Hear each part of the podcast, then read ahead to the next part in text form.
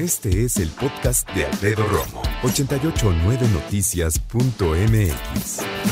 Día Mundial del Orgullo de la Comunidad de la Diversidad Sexual. Mira, yo no me acuerdo cuándo fue la primera vez que un amigo se acercó conmigo a hablarme acerca de su orientación sexual. Sí recuerdo que estábamos chavos.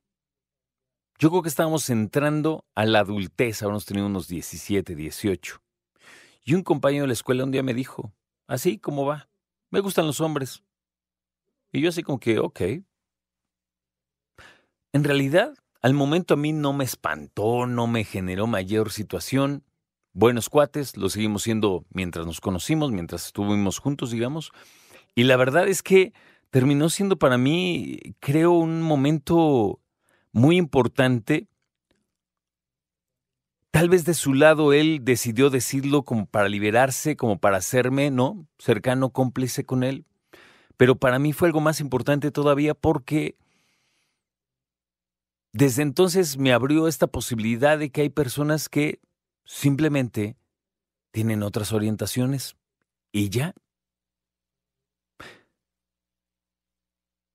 Le preguntas a una persona, y tú crees, déjame llevar la plática a este nivel, ¿eh? por favor.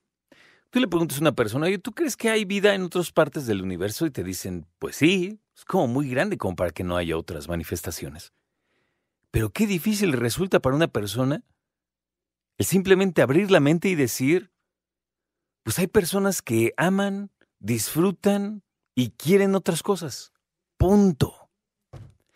Hay una reflexión bien interesante que hacen personas de la diversidad y que dicen, a ver, a ti como persona heterosexual, llegan y te preguntan algo de tu vida sexual, de tu intimidad, de a quién amas. Entonces, ¿por qué tendrían que preguntarle a los demás eso? ¿Qué nos importa, no? Al fin y al cabo, hoy que tengo tantas amigas y amigos que forman parte de la diversidad, yo lo único que encuentro, en lo que yo conozco, son grandes personas. Personas que agregan valor al trabajo, ¿no? Cuando aplica y con los que trabajan en mi equipo o en, en los lugares donde yo trabajo. Y cuando son cuestiones personales, amigos, amistades mías, entonces le agregan valor a mi vida. Porque son personas comunes y corrientes en términos de decir, no, tienen buenos momentos, malos momentos, buenos consejos, como yo, como cualquier otra persona. ¿no? Yo me pregunto, ¿no va siendo hora como para abrir ya no solo la mente, sino la sociedad en decir, este movimiento, uno, existe, dos, llevan décadas de esfuerzo, si no es que siglos, ¿no? De esfuerzo, abriendo sus espacios, buscando sus lugares, sus conexiones, sus movimientos, y además decirte, que son un poder enorme en el mundo. Lo quiero poner así porque son personas que, afortunadamente, están en diferentes sectores, en diferentes niveles. A lo que voy es, hay colonias en el mundo, en algunas ciudades, que son reconocidas por ser de la diversidad y son lugares limpios, son lugares de mucha cultura, son lugares de gran poder adquisitivo. Y si tú te pones a ver la cantidad de personas con poder, y me refiero al poder bueno, sano, ¿no?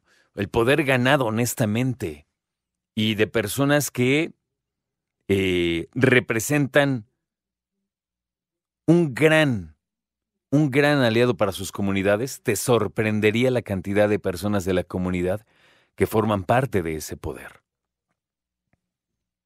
Por lo pronto, acabamos de vivir en la Ciudad de México este fin de semana un desfile más. Y qué lindo que cuando yo platico con algunos amigos cercanos y les pregunto por el fin de semana, hablamos como si les hubiera preguntado cómo te fue en la fiesta X, ¿no? Normal ah, pues mira, del desfile me gustó esto, no me gustó esto, a mí me hubiera gustado esto, yo fui, participé así, fui con estos amigos, o fui con mi pareja, o fui así y así y así, y hablar con ellos, ¿no? Y hablar eh, de la manera más cercana. Me acuerdo todavía también, cuando un muy buen amigo me empezó a platicar que por fin se le hizo andar con ese hombre que tanto andaba buscando y que tanto quería estar, que tanto quería compartir con él. Y todo lo que eso yo escuchaba eran palabras de amor. Solamente eso. Siempre es la invitación a entender que lo mejor que podemos hacer como seres humanos, me parece, es abrirnos y no solo respetar, como muchos dicen, yo respeto, pero después de la palabra respeto siempre viene un pero, ¿te fijas? Y la palabra respeto a la pobre me la han sangoloteado. Es como aquel que, como aquel que dice como, se acerca y dice, bueno, yo respeto tu postura, pero no, güey, si la respuesta es, si la respuesta es la, la respetas es ya, no hay nada más que decir, ¿no? No, no tengo que ser como tú, no, no tengo que pensar como tú. Entonces, hay veces incluso que otra parte nos lleva a pensar en las familias Y hay padres y madres que tú les preguntas y dices, mira, a mí, a mí no me importa lo que mi hijo y mi hija quieran. Son mis hijos, yo los adoro, ¿no? Pero les preocupa lo que pueda suceder en cuestión social a su alrededor y la manera en que pueda reaccionar el mundo contra de ellos, ellas, ellas. Escucha a Alfredo Romo donde quieras. Cuando quieras. El podcast de Alfredo Romo en 889noticias.mx.